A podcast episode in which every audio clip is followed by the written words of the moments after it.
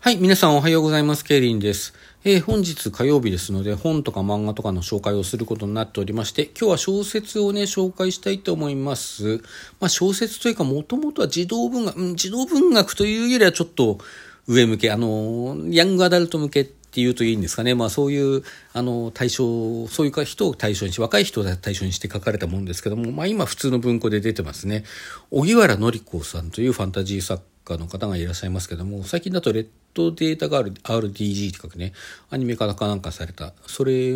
でも有名な方ですけれども、その方のデビュー作を、えー、はじめとする三部作、まがたま三部作っていうのがありまして、今日はそのお話をしてまいります。えー、こちらね、ファンタジーです。あの、まあ、ファンタジー作家とさっきご紹介した通り、こちらもファンタジーで、しかもハイファンタジーですね。ハイファンタジーって何かというと、まあ、ざっくり言って、異世界を舞台にしたファンタジーというふうに、あの、言うと間違いないと思います。まあ、異世界にもいろいろありますけども、この現実世界にね、ちょっと近いようなところが、近いようなところがあるというか、かなり近いような、あの、ところを舞台にしたものはハイファンタジーとは言われませんね。たとえこう、たとえちょっとしたパラレルワールドであろうと、ちょっとしたこう、宇宙であろうと、あまりにもこの世界、現実のね、今我々が生きているこの世界と似通ったような、あの、ところを舞台にしたものはあまりハイファンタジーとは言わないようですね。まあだから、典型的なのは剣と魔法の世界みたいな感じのところ。まあ剣と魔法っていうとね、ヒロイックファンタジーってまたちょっと、ちょっと違うジャンルもあったりしますけど、まあヒロイックファンタジーも大きく言って、ハイファンタジーの一種であると言って間違えてはないでしょうね。これ私見ですけど。はい。まあそんなでハイファンタジーって今剣と魔法と言いました。ヒロイックファンタジーの話もしましたけどそういうファンタジー異世界ファンタジーといった時に最近のねあの異世界転生ものなんかを含めて多くの方々が想像するのはうんと、まあ、あの、大体中世っていうふうに言われたりするけど、実際には中世よりももうちょっとあと近世以降ぐらいの、あの、雰囲気のものが多いと思いますけども、まあとにかくね、中世なり近世なりの、あの、ヨーロッパを舞台にした、ヨーロッパを舞台にしたね、ヨーロッパ的な世界観である、そういう世界を舞台にしたものを真っ先に皆さん思いつくんじゃないかと思うんですね。あの、王様がいたり、あの、騎士がいたりするで、もう甲冑を着て戦ってるようなね、馬に乗って、そういう世界をこう、なんとなくこうイメージするんじゃないかと思うんですけども、あの、この空色マガタマまあ、をはじめとする勾玉三部作はですね、あの、日本の古代、まあ、古代からもうちょっと後ぐらいまでね、そういう時代を舞台にした、まあ、舞台にした、そういう時代に似た世界を舞台にしたファンタジー小説です。まあ、あの、実際の日本のこう、伝説、神話、歴史など結構踏まえているので、まあ、日本を舞台にしたと言ってもあながち間違えとは言い切れないかもしれない。まあ、とにかく和風ハイファンタジーと言ってしまえばね、ざっくりくくれるかなと思います。まあ、ジャンルとしてはね、そんなにたくさんあるジャンルではないです。まあ、最近でこそね、いろんな、あの、ファンタジーにもいろんなものがありますから、あの、私よりね、もっと詳しい方だと、あの、少なくない数の作品を挙げることができるかなと思いますけれども、これ書かれた当時はやっぱりすごい珍しかったんですよね。そんなにはなかった。まあ、なくはなかったです。あの、以前にもやっぱり日本の古代史とか神話をね、モチーフにしたファンタジーを書こうとした作家さんというのはいました。私が知ってるだけでも2人くらいいました。いましたけれども、ん、そんなには広がりがなくて、まあ珍しいジャンルではあったわけです。で、この荻原紀子さんの勾玉三部作なんですけども、まず一作目さっきちょっと署名出しました、空色勾玉というのが一作目です。これ荻原紀子さんのデビュー作でもあります。これはね、古代を舞台にした、あの、神々がその辺をほっつき歩い、ほっつき歩いてるっていうのもちょっと言い方変ですね。まあその辺をね、隣を神様が歩いてるみたいな世界を、あの、そういう古代、ね、それを舞台にした、えー、物語ですね。あの、イザナギイザナミ神話という有名な日本の神話がありますけども、まあ、古事記なんかにも書かれてるね。あの、この日本の国を作ったイザナギの御事とイザナミの御事っていうそれぞれ女神女神といるんですけども、その女神のイザナミの御事が、え、ー、と、火の神様、かぐつの神を生んだことで、えー、死んでしまう。まあ、火ですからね、ちょっと燃えちゃって死んじゃったわけですね。で、それを嘆き悲しんだイザナギは黄泉の国までイザナミを迎えに行きますが、あのイザナミの御事のね、こう、あまりにも、こう、まあ、今準備するからって言ったのに、その途中で姿を約束破って見ちゃうんですね。見たらこう、もうおぞましい姿をしてるわけです、死者の。で、そ、おぞ、あまりにもおぞましくて、ひゃーって言ってこう逃げ出して、で、見たなーって言ってね、あの、追っかけてくんですよ。で、追っかけてきて、で、まあなんとかに、いろいろあって逃げ切ってね、逃げ切ってその黄泉の国へのこう、あの、塔をこう閉ざして、あの、重たい岩で閉ざして、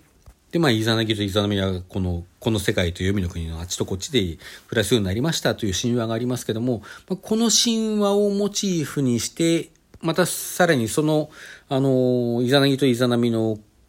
子供、まあ、たくさんいるんですけども、たくさんいるんだけど、その中の代表的な、あの、神様と言っていい、アマテラス大神、あと、つくよみの御事、つさのうの御事っていう三柱のね、三柱の神々を、あの、モデルにしたような舞台、あの、そういう神様が出てきて、あの、いろいろ、まあ、いわば黄泉の国とね、この世界と闇の国とこう光の国みたいなこう対比をしていて、その、女神を崇める蔵の一族、暗い闇って書くんだけど、蔵の一族っていうのと、まあそうではない、こう、今現実的にはね、あの、アマテラス大神みたいなあの人に率いられて、率いられてというか、その人をいただいているこう光の一族がいるわけですね。で、まあその蔵の一族というのは一度こう、滅ぼされかけるんだけど、うんぬんかんぬんというね、そういうような話で、もう本当に神話的なファンタジーと言っていいと思います。あの、大変一冊でも面白い。で、二冊目はね、だいぶ時代が下ります。えー、これ神話で言うと、ちょうど大和武尊ことっていう、あの、まあ、一つの英雄譚みたいな日本神話における英雄譚がありますけども、それをモチーフにした、あの、ファンタジー小説ですね。まあ、かなりね、あの、元の神話に近いストーリーになっていますので、まあ、それに馴染みのある方はスラスラっと読めるんじゃないかと思います。結構な厚みあるんですけどね。あの、まあ、この時代になると神様はその辺にいるっていうわけにはいかなくなってきて、まあ、だけどその、あの、神々の力というのがまだ、あの、身近に生きているような、そういう世界ですね。そして3作目は薄紅天女。なんかあの、紅天女みたいなね、タイトル、あの、ガラスの亀のさ、そんなタイトルなんですけど、別に紅天女とは全然関係なくて、このうちらの薄紅天女はね、さらに時代が下って、えっと、ちょっと日本史ね、苦手なんですけど、いつ頃になるんですかね、あの、坂の上の田村丸とか出てくる時代。あの平安時代ってことになりますかね。それで、あの、坂の上の田村麻呂というのはご存知の方もいらっしゃるかと思いますが、征夷大将軍に任命されまして、まあ、征夷大将軍って、あの、何、源頼朝とかさ、えっ、ー、と、徳川家康とかそういうのをこう想像する方もいらっしゃるかと思いますけども、もともとはその、なんていうかな、